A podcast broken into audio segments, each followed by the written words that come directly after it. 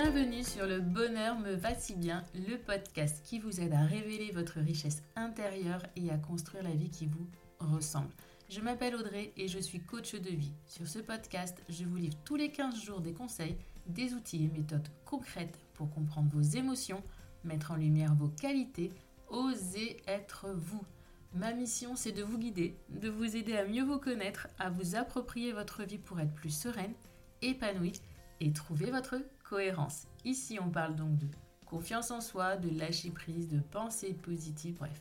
En résumé, je vous aide à révéler la jolie pépite qui est cachée en vous. Alors préparez-vous à reprendre votre vie en main. Bonjour, sixième épisode de ce podcast Le bonheur me va si bien et petite nouveauté, je ne serai pas seule pour ce sixième épisode. En effet, j'ai décidé d'inviter une personne qui, je suis certaine, vous plaira à venir aborder un sujet, sujet important. Le sujet, c'est le temps pour soi. Car oui, il est primordial, capital, vital de savoir prendre du temps pour soi sans culpabiliser. Et la personne que j'ai choisie pour vous parler de ce temps pour soi, si vous avez suivi les rencontres Bullet 1 et que vous avez ou les rencontres Bullet 2, vous devez la connaître puisqu'il s'agit d'Elodie du compte Serenity Therapy. Donc Elodie, euh, on, a, on a appris à se connaître en fait lors de l'organisation des rencontres Bullet 1. Et depuis, ben, on se suit, on échange, on papote, on discute. Et j'ai découvert vraiment une, une, belle personne qui a énormément à apporter, beaucoup de choses à faire comprendre. Et son message mais me parle mais tellement. C'est c'est vraiment un message euh, qui me touche même beaucoup et je souhaitais à travers ce sixième épisode vous faire profiter de tout ce qu'Elodie a à vous offrir. Et croyez-moi, cet épisode est vraiment riche en conseils, en astuces, en apprentissage et en témoignages aussi, puisqu'on partage aussi de nos expériences. Sixième épisode, le temps pour soi. On va avoir pourquoi c'est si important de prendre ce temps pour soi? Pourquoi on a autant de mal à le prendre? Qu'est-ce qui fait que l'on culpabilise? Comment lutter contre ces choses qui nous font culpabiliser? Puis on va parler euh, d'héritage, de croyances limitantes et de comment ne pas reproduire certains schémas avec nos propres enfants ou nos proches. Et on terminera par des choses plus concrètes, des exemples, des astuces à mettre en place dans votre quotidien pour apprendre, puisque oui, ça s'apprend. On apprend à prendre du temps pour soi sans culpabiliser, parce que c'est important de recharger ses batteries, mais je ne vous en dis pas plus. Je vous dis à tout de suite avec donc cette belle invitée qui est Elodie et j'espère que ce nouvel épisode vous plaira et je vous retrouve juste après pour la conclusion. Bonjour Elodie et bienvenue sur le podcast Le bonheur me va si bien. Tout d'abord, un grand, grand merci parce que tu ne le sais pas encore, mais tu es la première interviewée de ce podcast. Oh, je suis honorée. Merci à toi. Donc, merci d'avoir accepté cette interview. On a déjà euh, travaillé, on va dire travaillé ensemble euh, lors des rencontres Bullet à deux reprises. Et comme tu le sais, euh, tout ce que tu proposes fait vraiment écho pour moi et je sais qu'il fait également écho à ma communauté. Donc c'est vraiment super important pour moi que tu sois là aujourd'hui, que tu sois la première, parce que la thématique dont on va parler aujourd'hui, qui est le temps pour soi, c'est juste capital. Voilà. Donc je vais te laisser te présenter à nos auditeurs et à nos auditrices, leur dire qui tu es, etc., ce que tu fais, et euh, je reviens tout de suite te poser quelques questions. Ok, alors c'est bien parce que c'est toujours l'exercice que j'aime le moins, mais au moins c'est au début. Comme je disais, à force de le faire, je vais finir par, euh, ça va finir par rouler.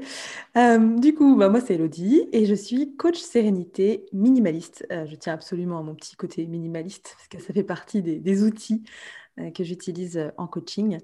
Et bah, du coup, j'aide les femmes qui sont débordées et je les aide à ralentir, à déculpabiliser, à se réorganiser avec bienveillance, à se libérer de leurs croyances limitantes et à retrouver une, vraie place en fait au sein de leur propre vie, notamment en les aidant à prendre du temps pour elles.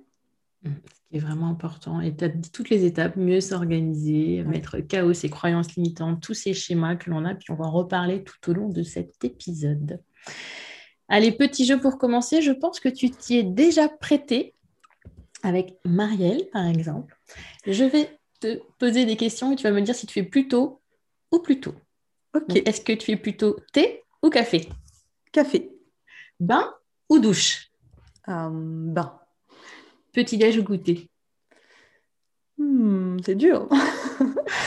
ah, un petit-déj parce que euh, c'est sûr, ça, je ne saute aucun petit déjeuner. Alors que les goûter, parfois, je n'ai pas faim. voilà. Mer ou montagne? Euh, Montagne. Bulette ou agenda?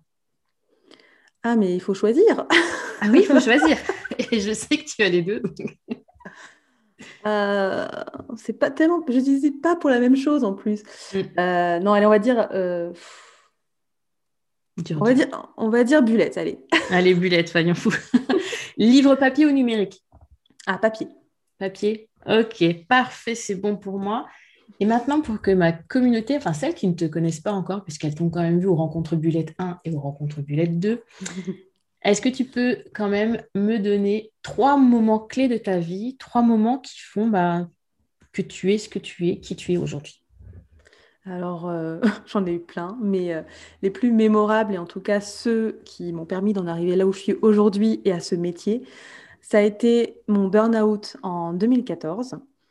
Euh, suivi de ma première grossesse euh, surprise euh, en 2014 aussi. ça s'est enchaîné. Et voilà. Et en 2018, 2018, bah je me suis séparée du père de mes enfants. D'accord. Et tu as donc deux enfants. J'ai deux enfants, tout à fait. Et du coup, ta deuxième, ta première grossesse, juste après ton burn-out, tu devais avoir le corps complètement épuisé. Ben oui, bah, d'ailleurs cette grossesse n'est pas passée super bien, hein. J'étais beaucoup, euh, j'étais souvent aux urgences. Alors pour jamais rien de grave, heureusement, j'ai eu un bébé mmh. en bonne santé. Mais, euh, mais ouais, c'était une grossesse compliquée du coup avec, euh, j'inquiétais beaucoup ma sage-femme avec mes histoires, de stress et de ouais, de grande fatigue. De grande fatigue, et tout ça. Est-ce du coup aujourd'hui, maintenant avec le recul, tu sais ton burn-out, tu en connais plus ou moins les causes quand même? Complètement, oui. Aujourd'hui, avec du recul, parce qu'à l'époque, je n'avais pas vraiment identifié les choses comme ça.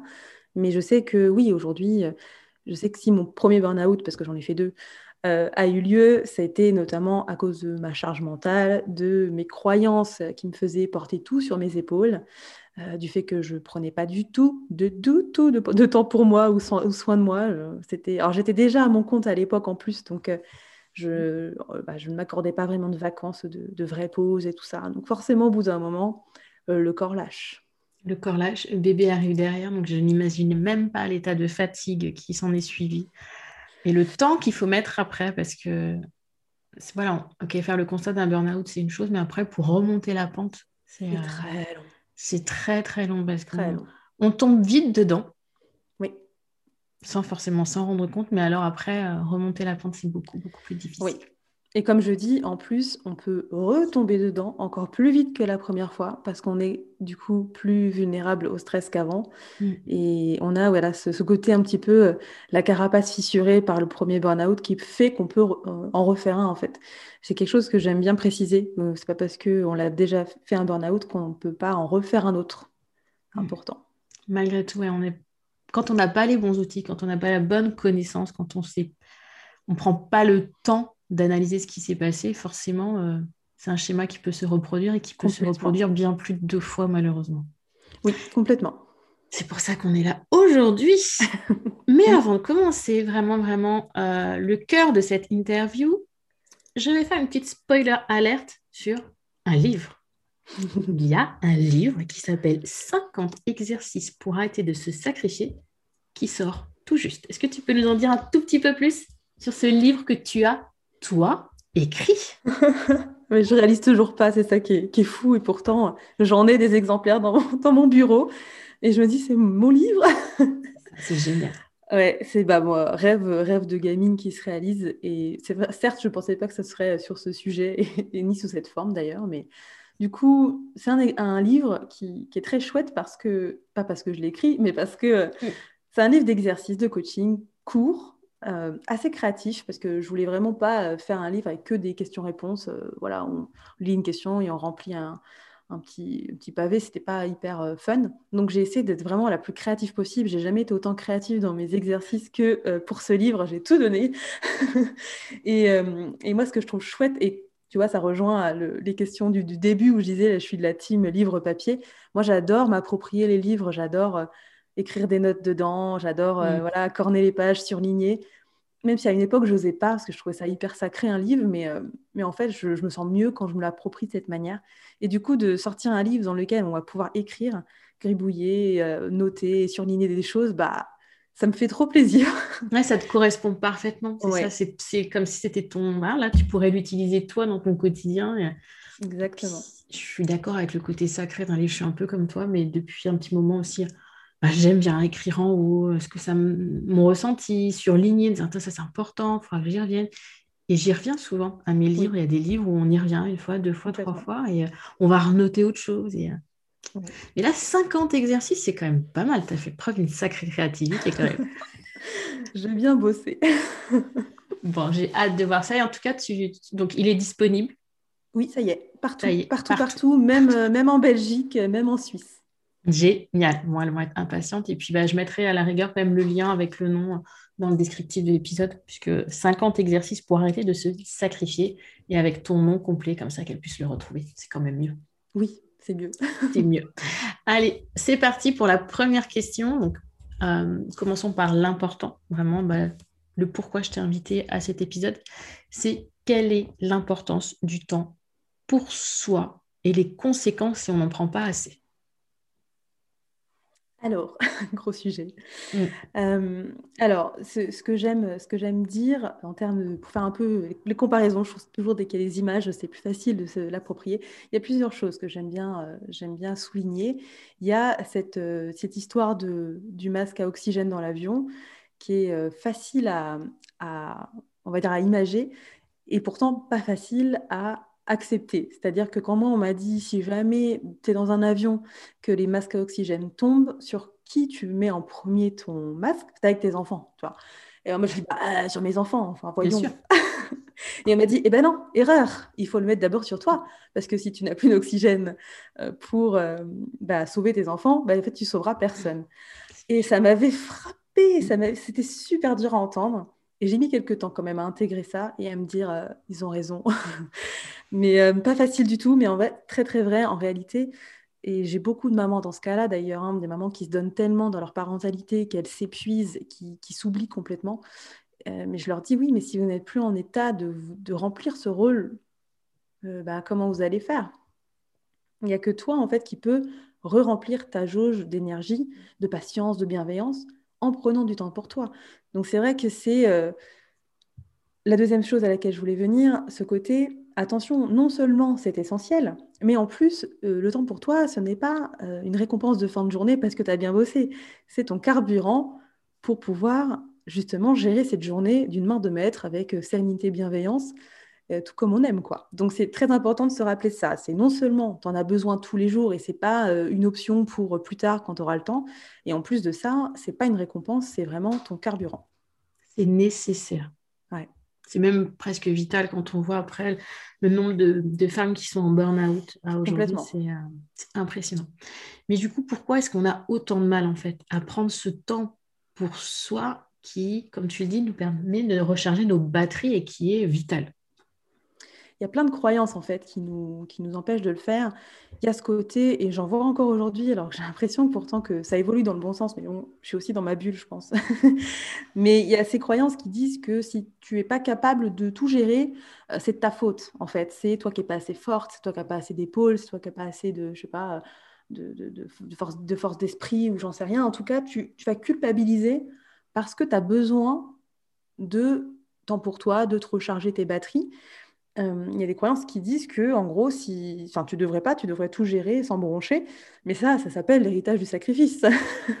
et c'est un truc dont on a hérité euh, de nos parents, euh, notre maman d'ailleurs, de sa grand-mère, enfin notre grand-mère, donc sa maman, etc., qui à l'époque tenait ce discours-là et ont transmis tous ces discours, toutes ces croyances de ben, en fait, non, tu, c'est comme ça, c'est ton rôle, tu, tu assures, et puis tu, sans broncher, quoi. Et donc, il y, a ces croyances-là qui persistent. Et pourtant, quand on les dit à haute voix, on se dit non, mais attends, c'est d'une autre époque, c'est n'importe quoi. Mais en réalité, à l'intérieur, c'est quand même ça, ces petites voix-là qui vont nous arrêter et qui vont nous dire attends, euh, c'est bon, tu n'as pas besoin non plus, euh, tu es faible. Enfin, c'est vraiment ce côté de ne pas mm. avoir assez de force qui t'empêche de prendre du temps pour toi et d'avoir l'impression aussi que c'est du bonus en fait. C'est oh, bah, quand j'aurai fini tout ce que j'ai à faire, je prendrai du temps pour moi et éventuellement on croit que c'est, on croit que c'est optionnel, alors qu'en fait, euh, ça fait vraiment partie des, fondations, finalement. Combien de fois j'ai dit, bah, je dormirai quand je serai morte? Moi aussi, j'avais cette... Moi aussi, j'avais cette croyance-là. Et ça fait partie d'ailleurs des trucs que tu vas trouver dans mon livre, hein, ce genre de croyance. le truc, mais tu te reposes jamais, bah, je me reposerai quand je serai morte. Quoi. Parce que... je, me la suis fait reformuler cette phrase-là. Ils, trouvaient que c'était un peu trop euh, les pieds dans le plat. pourtant, je suis sûre que ça parlera mais ce sont pourtant des phrases qui clairement sont dites euh, bah, mot pour mot. Hein, je dormirai quand je serai morte. Moi, c'est une des phrases que je disais aussi. Et puis après, j'ai fait un burn-out, quoi. Euh, c'est, voilà. C'est l'envie de faire tout, tout maintenant. Et puis, c'est même pas que de faire tout. C'est du tout, parfaitement. Voilà, tout parfaitement. Il y a aussi ce côté euh, perfectionnisme, ce manque de lâcher prise et dur, dur. Mais du coup, Elodie, comment justement lutter contre ces croyances, contre ce que nos parents nous ont parfois inculqué sans le vouloir, sans le savoir, euh, parce que ça vient, c'est notre éducation, c'est notre environnement, c'est notre passé, c'est, comme tu dis, c'est un héritage. Mm. Mais alors, comment lutter contre ça et réussir à prendre ces temps qui sont nécessaires? Ah ben, En fait, j'ai envie de dire, en faisant, tu commences, tu commences tu bénéficies euh, bah, justement du retour de, ce, de ce bien-être immédiat, parce qu'en plus, c'est ce qui est génial avec le temps pour soi, c'est que c'est pas, euh, tu sais, comme le sport ou comme l'alimentation, où il va falloir euh, quand même fournir des efforts avant de voir les résultats. Là, le temps pour soi, c'est du, quand tu le fais bien, bien sûr, c'est du bénéfice immédiat. Donc en fait, quand moi j'initie les, les femmes que je coach, je leur impose un temps pour elles qu'il faut qu'elle fasse. Et, euh, et, en général, bah, elle revient plus trop en arrière parce qu'elle se rend compte à quel point ça fait du bien et que ça n'a pas besoin de durer longtemps. Moi, c'est surtout aussi cette croyance-là que je veux défaire. C'est pas parce que tu prends du temps pour toi tous les jours que es, euh, tu prends des demi-journées tous les, pour toi ou, des, ou même des heures entières. Hein. Moi, je, passe jamais une heure entière euh, à, prendre du soin de moi parce qu'effectivement, je suis quelqu'un qui j'aime bien faire des trucs. Donc, je pourrais pas me trop poser longtemps. Par contre, je le fais plusieurs fois dans la journée de manière qualitative. Euh, quand j'en ressens le besoin, ou même carrément, je me les programme. Ça, c'est le meilleur moyen de façon de, le faire, c'est de se programmer un temps pour soi, exactement comme tu programmes un rendez-vous. Après, il mhm. faut honorer ton rendez-vous, mais, voilà. Du coup, tu, donc, le principe, c'est tu mets en place ces temps pour soi et le fait de se rendre compte des bienfaits, ça chasse tes croyances. Ça, y contribue. Après, dans les, moi, dans les temps pour soi que je, bah, que je propose à mes clientes, il y a aussi bah, du journaling. Donc en fait, à partir du moment où tu écris tes pensées, euh, tu vas bien voir que tu as des résistances par rapport au moment que tu es en train de prendre. tu vas dire, j'ai peut-être mieux à faire que d'être en train d'écrire dans un carnet. Et tout ça, le verbaliser et pas avoir honte de ce que tu penses et de ce que tu ressens. Et à force de, le faire et que... Après, il faut, on est d'accord, travailler en parallèle avec euh, la déconstruction des croyances qui va être de, bah, de se rassurer soi-même en se disant, que tu as le droit, que c'est euh, que tu es légitime, que c'est normal, etc. Mmh Donc euh, peut-être que tu as besoin soit d'être accompagné pour que quelqu'un te dise, te valide en fait euh, ça en disant mais tu peux le faire en fait et tu as le droit et c'est ok. soit ben, t'entraîner à reformuler des phrases un petit peu soit plus neutres, soit plus positives par rapport à ce que tu ressens de, en, termes de croyances limitantes. C'est un, un, double travail, on va dire, à faire en parallèle. Mmh. C'est déjà prendre conscience de ces croyances, déjà les lister, puis ensuite venir effectivement les travailler, soit de façon de soit trouver des contre-exemples, soit euh, les reformuler et euh, travailler dessus. Mais tant qu'on passe pas à l'action, je pense que comme tu le dis, c'est comme tout. Tant qu'on n'en a pas les bénéfices, on n'a pas d'enjeu, on n'a pas le, la petite carotte au bout, hein, qu'on pourrait dire. Et euh, du coup, bah, c'est difficile de changer ses habitudes. Oui, mais c'est aussi pour ça que j'ai trouvé ça, euh, enfin que je voulais écrire un livre qui est vraiment pratico-pratique et pas simplement te raconter pourquoi c'est un héritage et pourquoi il faut le faire. C'est important de savoir pourquoi, mais moi ce que je voulais surtout c'est que ben, toutes ces femmes-là qui vont avoir ce livre, elles passent à l'action rapidement et qu'elles puissent se poser les bonnes questions, etc. Le travail sur la déconstruction des croyances limitantes, c'est typiquement un des exercices du livre. Voilà, puis c'est leur apprendre à choisir plutôt que de s'imposer, je pense. Complètement. Bah, c'est vraiment l'essence même de, de sortir du sacrifice. Hein. C'est d'arrêter de subir et de s'imposer des choses et de choisir en conscience euh, les choses que tu, que tu fais. quoi. Et choisir, mais pas renoncer. Exactement. Ah oui, c'est vrai que ça, c'est une croyance aussi. voilà. Non, mais c'est important de le préciser, même si parfois c'est euh, repousser certaines choses, mais voilà, choisir, c'est important et la vie est faite de choix. Choix, tout le temps, toute la journée. Et c'est dur à comprendre, hein. c'est un premier, une première step, mais euh, c'est dur à porter. Mais une fois qu'on l'a compris, je pense que on a déjà fait un bon bout du chemin. Oui, à partir du moment où tu te dis que c'est pas une fatalité et que tu subis pas sans pouvoir en sortir, en te mm. disant que justement en acceptant cette idée que tes journées sont des successions de choix que tu fais, déjà, tu as fait un énorme pas. Ah, c'est clair. Et du coup, on a parlé tout à l'heure, on a parlé des mamans. Euh, c'est un schéma qui se reproduit de génération en génération, euh, nos grands-mères, nos mères. Comment nous, en tant que maman, ne pas reproduire cela euh, Parce que je le vois, je l'entends. là, en plus, c'est vrai qu'on est dans une période un petit peu compliquée, confinement, les enfants sont à la maison, on doit faire l'école, ils ne sont pas là. Enfin bon. Et au bout d'un moment, on, sature aussi un petit peu, on est fatigué. Mais comment éviter de reproduire ce schéma sur nos enfants, sur nos filles, par exemple? Ben, justement, euh, en s'accordant du temps pour soi, malgré, malgré la présence des enfants. Moi, je sais que c'est une des, pareil, une des résistances que j'entends le plus, c'est mais je suis jamais toute seule. Oui, mais personne te dit que tu es obligé d'être tout seul pour prendre du temps pour toi, en fait. C'est pas je prends du temps pour moi dès que j'ai une minute où il y a personne à la maison, parce que moi, dans ces cas-là, je le fais jamais. Il y a toujours quelqu'un à la maison. Et même quand mon mari est pas là, il y a les chats qui me demandent des, qui me demandent de la, des sollicitations. Donc, je veux dire, si, si j'attendais toute seule, pareil, je, ne le ferais jamais là, l'idée, c'est vraiment de se dire, il faut que ce soit prévu dans ton planning comme tu prévois tout le reste. Le fait d'avoir les enfants à la maison tout le temps, ça ne veut pas dire, et ça, après, ça dépend de l'âge, si c'est un tout petit bébé, évidemment, c'est différent, mais les petits bébés dorment un peu plus que les plus grands enfants. Donc, ça te permet d'avoir des créneaux quand même euh, où tu n'es pas obligé d'aller euh, faire la lessive ou ta vaisselle quand ils dorment, par exemple. Hein, tu peux aussi t'occuper de toi. Et, euh, et, se dire que les enfants, tu n'es pas obligé non plus de les, de les occuper H24 et, et te dire que bah, c'est OK de, les accompagner aussi vers cette autonomie dans le jeu, par exemple, même si c'est un quart d'heure. Moi, souvent, d'ailleurs, c'est jamais beaucoup plus longtemps. Mais euh, ce que je fais, en fait, c'est que je... Et maintenant, aujourd'hui, ça passe tout seul parce qu'ils ont l'habitude. Mais au tout début, ce que je faisais, c'est que quand je, voulais prendre un, un, moment pour moi, ce que je chantais, que là, je suis en train de perdre patience, j'en ai marre, je ne vais pas pouvoir gérer une énième dispute euh, sans crier. Donc, stop, il faut que là, je, je fasse euh, voilà, redescendre la pression et donc que je m'occupe de moi ou que je m'isole un peu. Et donc, je leur demandais, même quand ils étaient tout petits, de... enfin, pas tout petits bébés, hein, je précise encore. Ils ne sont pas très grands non plus. Hein.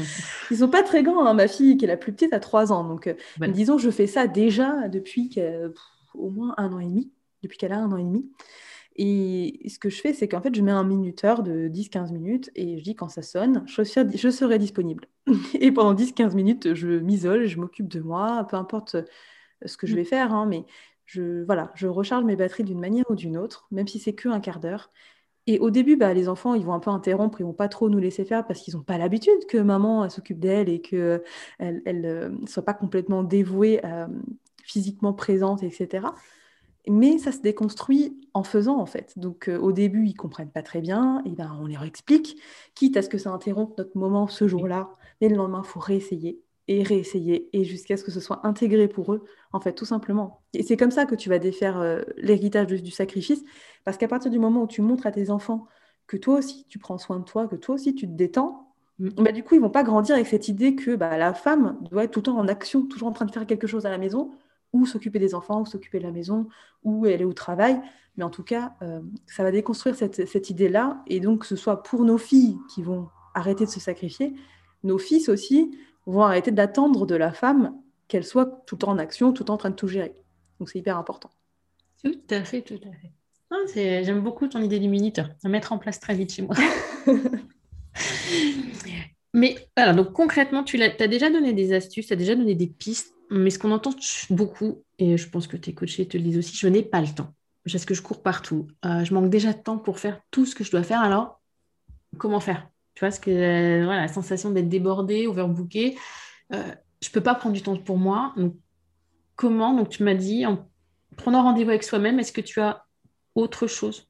À rajouter par rapport à ça Oui, oui, tout à fait. La première chose, moi, que je, que je fais faire à mes clientes, c'est pas le, truc le plus agréable, je reconnais, mais c'est le plus efficace, c'est que je leur dis, eh ben, écoute, aujourd'hui, enfin, à la fin de ta journée, tu observes le temps que tu as passé sur ton téléphone, parce qu'aujourd'hui, ça se calcule. Euh, tu peux voir ça soit dans des applications qui sont intégrées, mm. soit tu peux installer une application qui te dira combien de temps tu as passé sur ton téléphone. Et je peux te dire que quand tu verras le nombre d'heures, tu te diras, en fait, j'ai du temps, tu vois.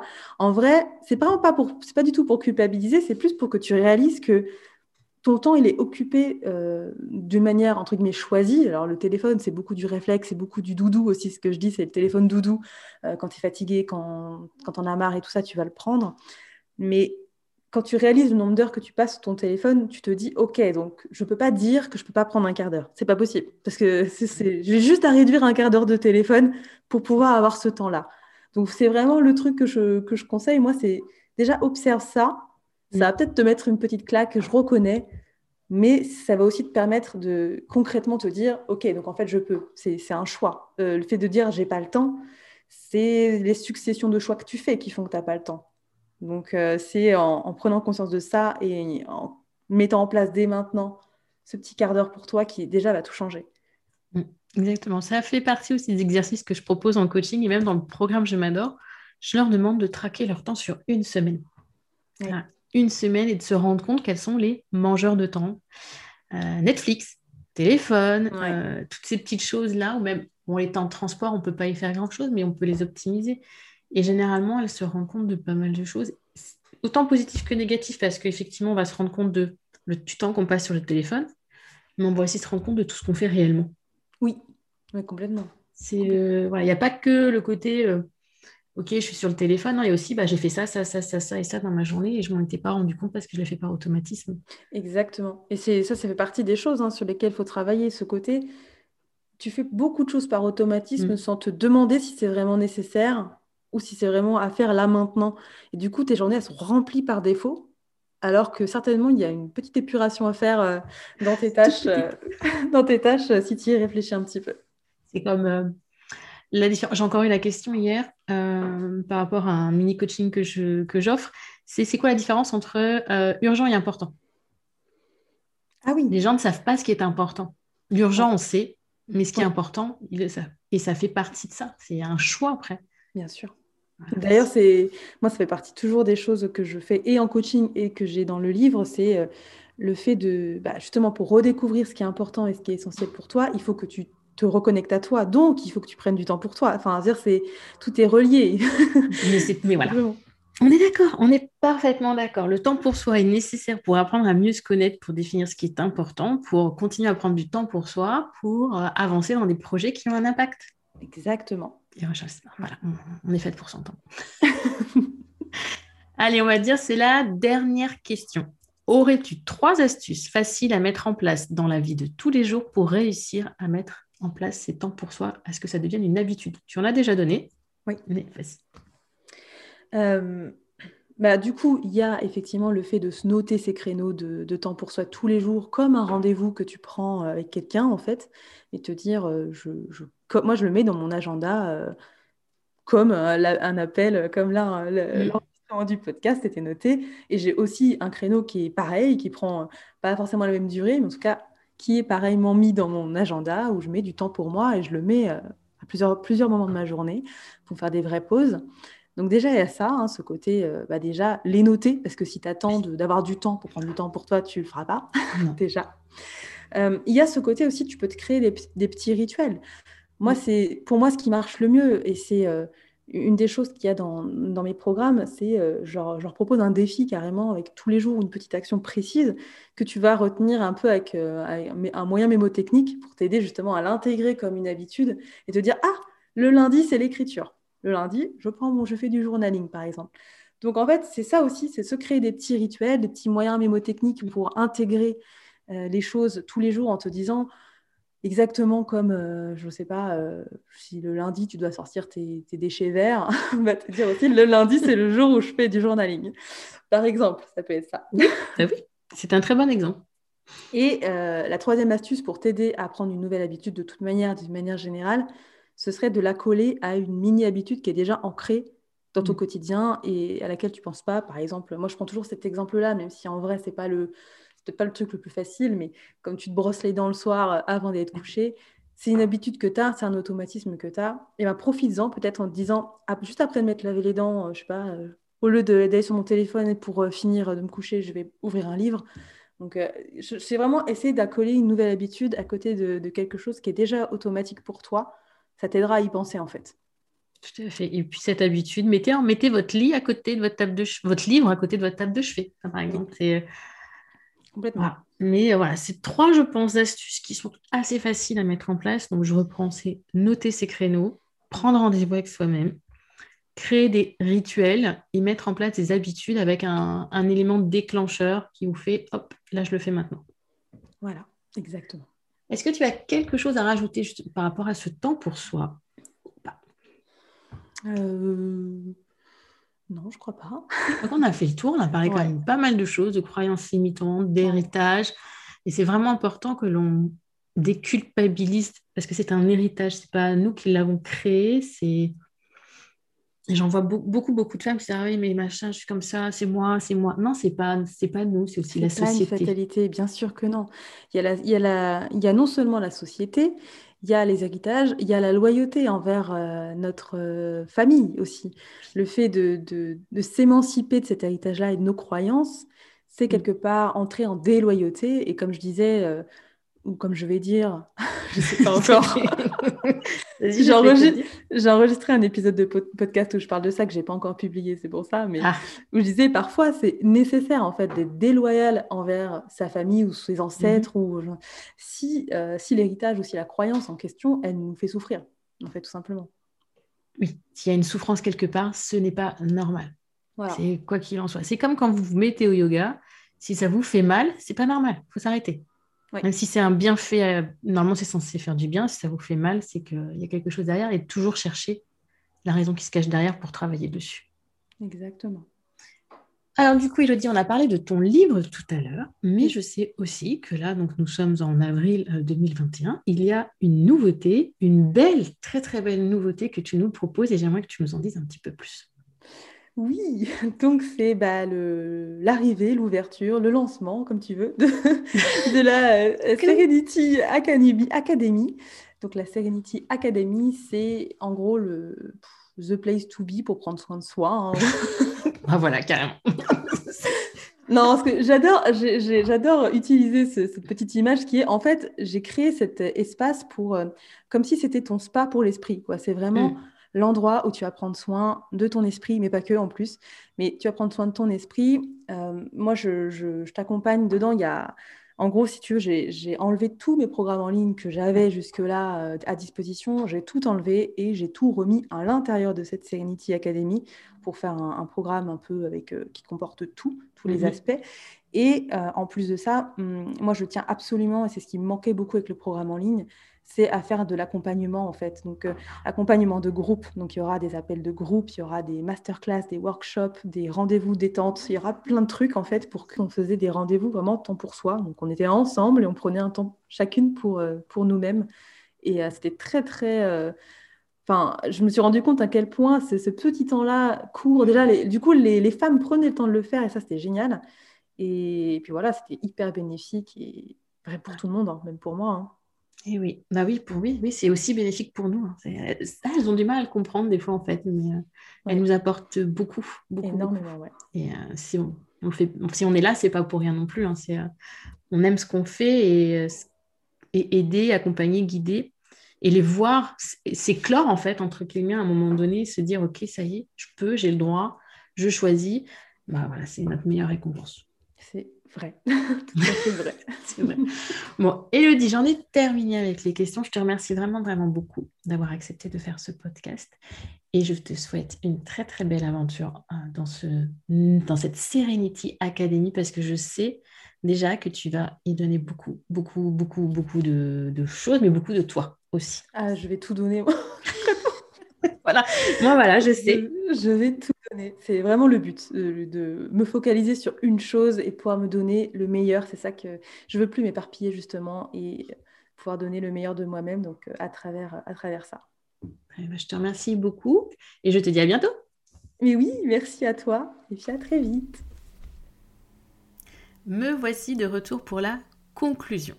Qu'as-tu pensé de cet épisode sur le temps pour soi? Moi j'espère sincèrement qu'il t'a permis de comprendre à quel point il est important de prendre ce temps pour soi. Je le dis très régulièrement, c'est un minimum de 15 à 20 minutes par jour. Et vous l'avez entendu, Elodie parlait de plusieurs fois par jour. Imaginez-vous déjà prendre ces 15 à 20 minutes par jour. Oui, je dis bien par jour, c'est pas par semaine. Et avec les astuces qu'Elodie vous a données, vous devriez déjà pouvoir le mettre en place. Et croyez-moi qu'une fois que vous aurez testé, essayé ces petits temps pour vous, ces temps qui font du bien, vous ne reviendrez pas en arrière et vous vous rendrez très vite compte que ce n'est pas que pour vous que c'est bénéfique, c'est aussi pour votre entourage. Car oui, vouloir prendre soin des autres, euh, c'est une qualité. Mais pour prendre soin des autres, pour travailler, pour, pour entretenir la maison, pour, pour tout ce que vous voulez, il faut que vous soyez bien dans votre corps, bien dans votre tête, bien, bien reposé, sereine, le plus apaisé possible. On le voit avec euh, cette période difficile de Covid, on a tendance à monter plus vite dans les tours, on a tendance à, s'énerver contre nos enfants et on culpabilise après, c'est juste horrible. Alors prenez ces temps pour vous, faites un petit peu descendre la pression. Je sais que c'est pas évident quand on est enfermé entre quatre murs et qu'on ne peut pas en sortir, par exemple, mais isolez-vous, Mettez des écouteurs sur vos oreilles, expliquez à vos enfants, utilisez le système de minuteur dont a parlé Elodie, testez. Et vous voyez, même si c'est 5 minutes au début avec vos enfants, ben, ce sera après 7, 8. Et ces 5 minutes, c'est toujours mieux que pas du tout. Qu'il est vraiment, vraiment, vraiment important de comprendre que ces temps pour vous sont des temps de récupération. Ce n'est pas de la fainéantise, ce n'est pas de la paresse, ce n'est pas d'autres choses négatives. négatives c'est juste nécessaire. Si cet épisode vous a plu, pensez à laisser un petit commentaire ou une petite note sur votre plateforme préférée et je vous retrouve très vite, sans doute même peut-être plus vite que prévu pour le septième épisode. À bientôt, bonne fin de journée, bon après-midi, belle soirée, bon week-end.